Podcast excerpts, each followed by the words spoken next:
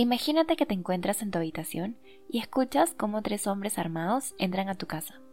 Uno de ellos te ata los brazos, mientras que los otros dos llevan a tus padres al sótano. Minutos después, oyes el sonido de cinco disparos.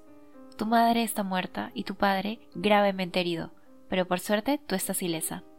La policía cree que se trata de un robo que salió mal, pero solo tú sabes la verdad.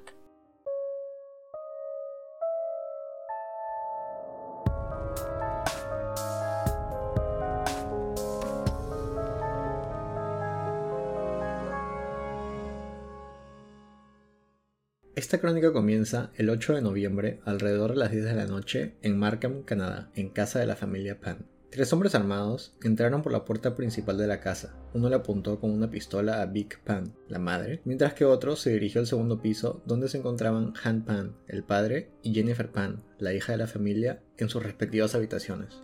Uno de los hombres ordenó al señor Pan que bajara a la sala, donde se encontraba su esposa.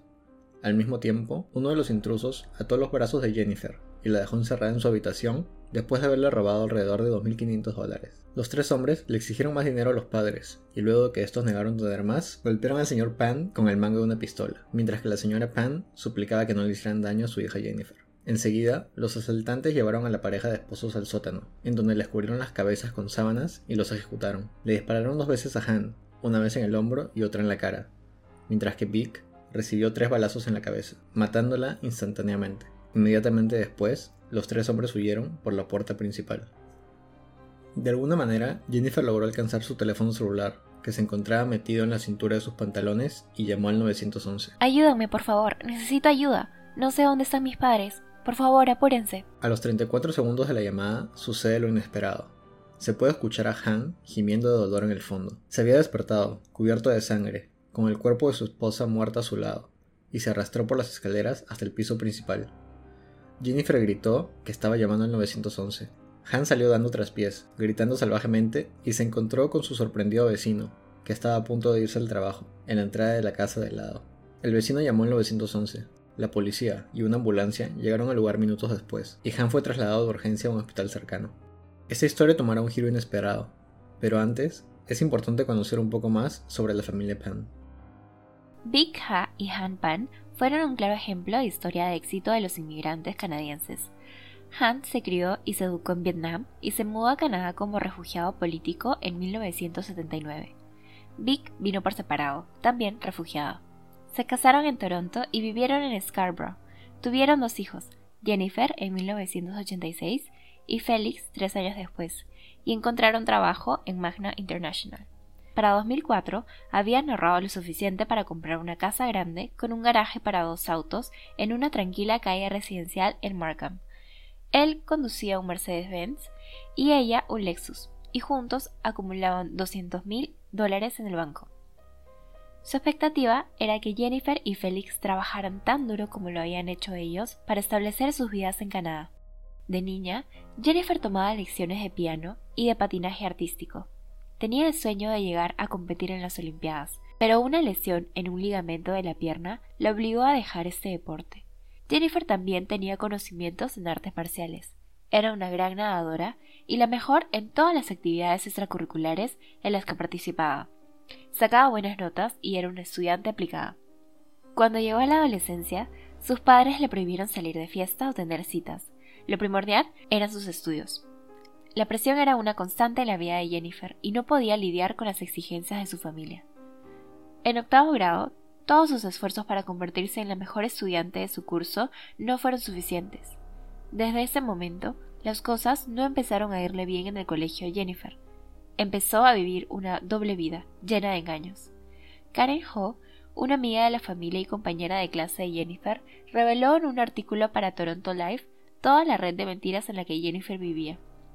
Sus mentiras empezaron cuando Jennifer se vio forzada a falsificar sus notas para engañar a sus papás y hacerles creer que seguía siendo un estudiante estrella. Jennifer vivía bajo constante supervisión.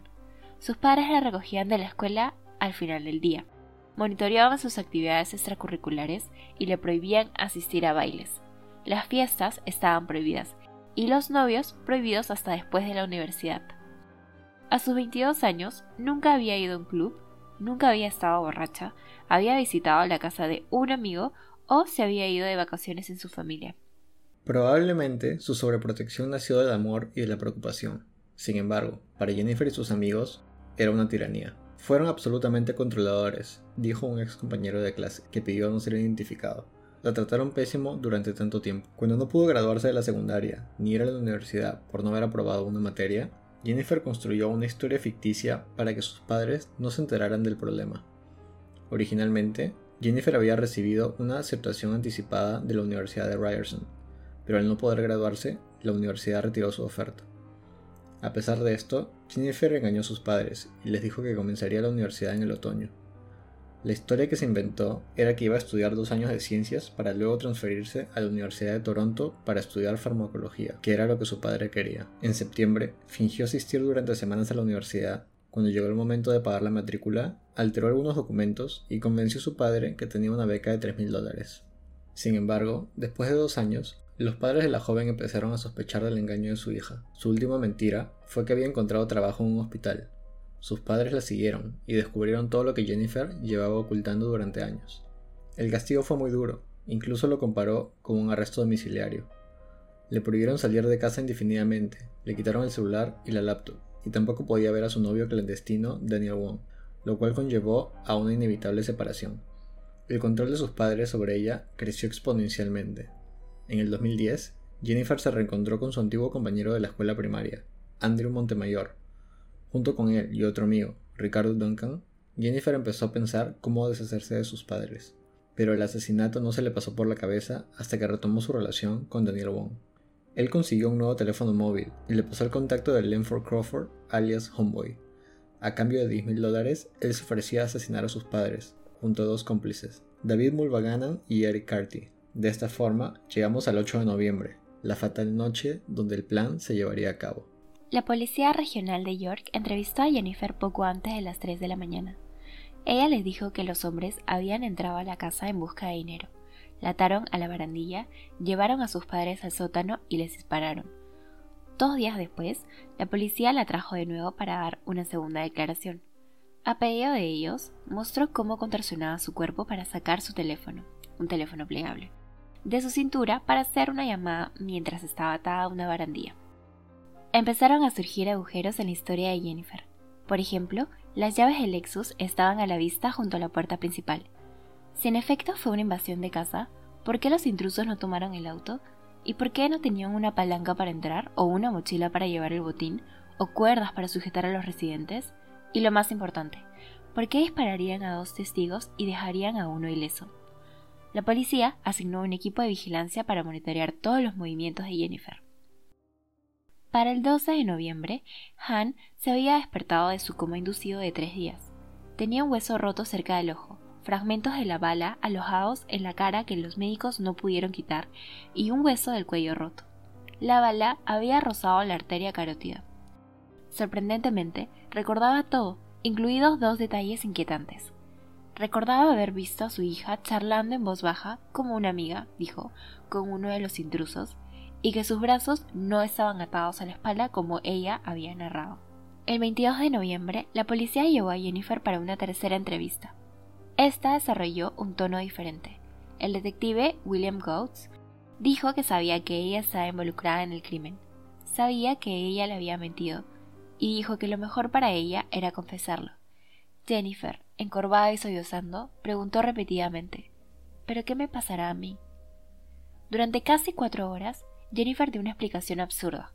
Dijo que el ataque había sido un plan elaborado para suicidarse que salió terriblemente mal, ella había renunciado a la vida, pero no pudo suicidarse, así que contrató a Homeboy, cuyo nombre real afirmaba no conocer, para que lo hiciera por ella. En septiembre, sin embargo, su relación con su papá había mejorado repentinamente y decidió cancelar el plan. Pero de alguna manera los cables se cruzaron y los hombres terminaron matando a sus padres en lugar de ella. La policía arrestó a Jennifer en el acto, en la primavera de 2011, basándose en el análisis de las llamadas y mensajes de texto por teléfono celular, capturaron a Daniel, David, Eric y Lenford y acusaron a los cinco de asesinato en primer grado, intento de asesinato y conspiración para cometer asesinato. El juicio comenzó el 19 de marzo del 2014 en Newmarket. Se esperaba que durara seis meses, pero se extendió por casi diez. Más de 50 testigos testificaron, y se presentaron más de 200 pruebas. Jennifer estuvo en el estrado durante siete días. Intentó inútilmente explicar los mensajes de texto condenatorios con Lenford y Daniel, las llamadas con David, y tratando desesperadamente de convencer al jurado de que, si bien ella había ordenado el asesinato de su padre en agosto del 2010, tres meses después ella había cambiado de opinión. Antes de que el jurado diera el veredicto, Jennifer parecía casi optimista, quitando juguetonamente la pelusa de la túnica de su abogado. Cuando se pronunció el veredicto de culpabilidad, ella no mostró ninguna emoción, pero una vez que la prensa salió de la sala del tribunal, lloró, temblando incontrolablemente. Por el cargo de asesinato en primer grado, Jennifer recibió una sentencia automática de cadena perpetua sin posibilidad de libertad condicional durante 25 años. Por el intento de asesinato de su padre, recibió otra sentencia de cadena perpetua que se cumpliría al mismo tiempo. Daniel, David y Lenford recibieron la misma sentencia. El abogado de Eric se enfermó durante el juicio, y este se pospuso para principios del 2016. El juez otorgó dos órdenes de no comunicación, una prohibiendo la comunicación entre los cinco acusados hasta que el juicio de Eric se complete, y una segunda entre Jennifer y su familia, impidiendo efectivamente que Jennifer volviera a hablar con su padre o hermano. Su abogado se dirigió a la orden en el tribunal. Jennifer está dispuesta a comunicarse con su familia si así lo desean, dijo. Han y Félix escribieron declaraciones sobre las consecuencias del crimen en sus vidas. Cuando perdí a mi esposa, perdí a mi hija al mismo tiempo, escribió Han. Yo no siento que tenga una familia, algunos dicen que debería sentirme afortunado de estar vivo, pero yo siento que estoy muerto. Ahora Han no puede trabajar debido a sus lesiones. Sufre ataques de ansiedad, insomnio y, cuando puede dormir, pesadillas. Sufre un dolor constante y ha dejado de trabajar en el jardín, trabajar en sus autos y escuchar música, ya que ninguna de esas actividades le trae alegría. No soporta estar en su casa, por eso vive con parientes cercanos, Félix se mudó a la costa este para encontrar trabajo en una empresa de tecnología privada y escapar del estigma de ser miembro de la familia Pan. Sufre de depresión y se ha cerrado. Han está desesperado por vender la casa familiar, pero nadie la comprará. Al final de su declaración, Han se dirigió a Jennifer. Espero que mi hija Jennifer piense en lo que le ha pasado a su familia y pueda convertirse en algún día en una buena persona honesta. ¿Y tú, Ole, qué opinas del caso? pucha, de hecho me da demasiada pena que haya tenido que llegar a tal acto, o sea, que realmente haya sido totalmente presionada y llevada al límite, ¿cierto?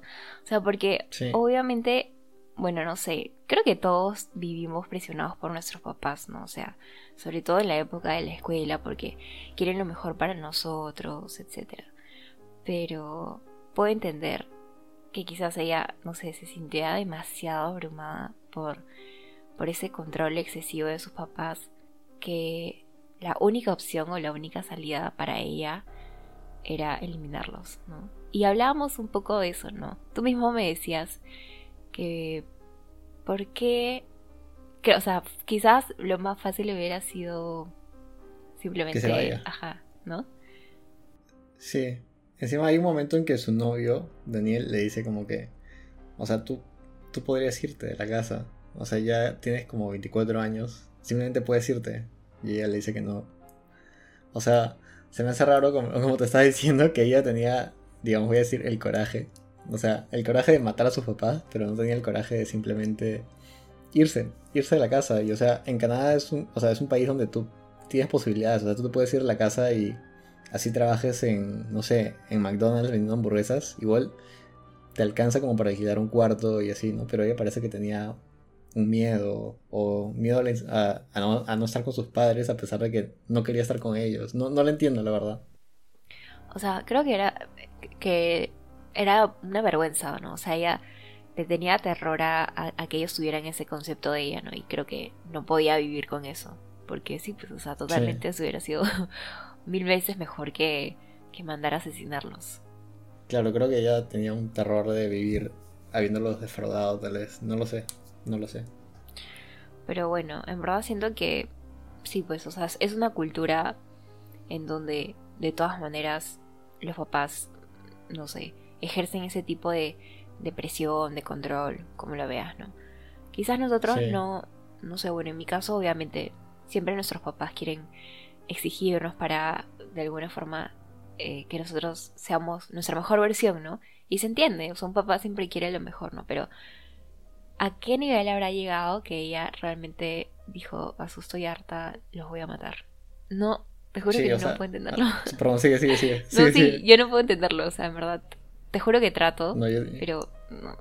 Yo tampoco, pero o sea, los papás en verdad sí, sí se pasaban. O sea, hay un momento en que le miden el kilometraje del carro para asegurarse que solo está yendo a los sitios que tienen permitido ir. Eso ya me parece un exceso, ¿no? Y, ay, no sé, como tú dices, no, no, no excusa, pero la entiendo. Hasta ahí, hasta ahí puedo llegar. Escúchame, ¿te acuerdas que cuando estábamos investigando sobre el caso, eh, eh, salió como una parte en donde ella también mostraba. O sea, de todas maneras, ella tenía algún desequilibrio mental, ¿no? O sea, nos queda claro. Sí, eh, sí. Pero ¿te acuerdas algo con, con, con, su ex? Bueno, con, sí, bueno, es su ex, con su, con su ex enamorado. Ajá, Daniel Wong, ¿no? Ajá. Ah, sí, sí, sí, sí, creo que ya sé de qué hablas. Sí, sigue, sigue, sigue. Cuéntalo tú. Eh, creo que había, no sé por qué terminaron, bueno, creo que fue porque empezó, ella volvió a la casa de su papá, ¿cierto? Entonces, bueno, hubo la separación y ella se enteró de que este Daniel empezó a salir con otra chica, Christine, me parece, ¿no? y, y luego, ¿qué pasó? O sea, luego ella, de celosa, le dice a Daniel como de una forma de traerlo de vuelta que, que le habían violado, así literal. Bastantes personas la habían violado y que había recibido una bala en una carta, o sea, en un correo, y que esta bala venía de Christine como amenaza de que se aleje de Daniel, o sea, de su exnovio en el momento. O sea, estamos de acuerdo que, está loca. Sí, sí, sí, eso iba a decir. O sea, obviamente todo era mentira y está, o sea, sí está loca. O sea, da pena decirlo así por todo lo que pasaba, pero obviamente tenía un trastorno, digamos, en la cabeza. Eh, que ya venía, ¿no? De antes. Creo que fue una combinación de factores, ¿no? O sea, el trato de sus padres y, no sé, algún desbalance, imbalance químico en la cabeza. Porque también, o sea, ponte a pensar, ¿no? O sea, yo, todas las personas mentimos, ¿cierto? Pero te imaginas lo que, lo que tiene que costar, porque en verdad te cuesta mantener una mentira, pero una mentira de tantos años y de mentir en tantas cosas y, y sucesivamente y repetitivamente, o sea, de verle la cara a su papá y decirle, sí, estoy, estoy estudiando esto, estoy sacando tal nota, o sea, sí no sé, algo tiene que pasar en, tu mente, en tu cerebro, para que no generes ningún tipo de, culpa. Finalmente, ¿cómo se descubren las mentiras? Bueno, o te encuentran porque, no sé, pues te equivocas en algo, ¿sabes? Pero ese, ese te equivocas también es, es alguna forma de, de, tu, o sea, tu mente te está diciendo como que, dices que no puedes seguir con esa mentira. Sí, como que ya es hora de confesar. Pero ¿cuántos años ella duró mintiendo? Sí, pues. Demasiado. La verdad que sí. Sí, muchísimos. Ay, no sé. Me da mucha pena este caso. Y es el segundo caso que hacemos sobre Canadá que sea el. Es decir, el segundo, ¿no? Sí. Donde vivo yo. sí. Bueno, cuéntanos qué les pareció este caso y si alguna vez ustedes han sentido así estresados por alguna presión o control de sus papás. Déjenos en los comentarios y nos pueden encontrar en Instagram como at crónicas de sangre. Sí, gracias por escucharnos, nos vemos en la próxima.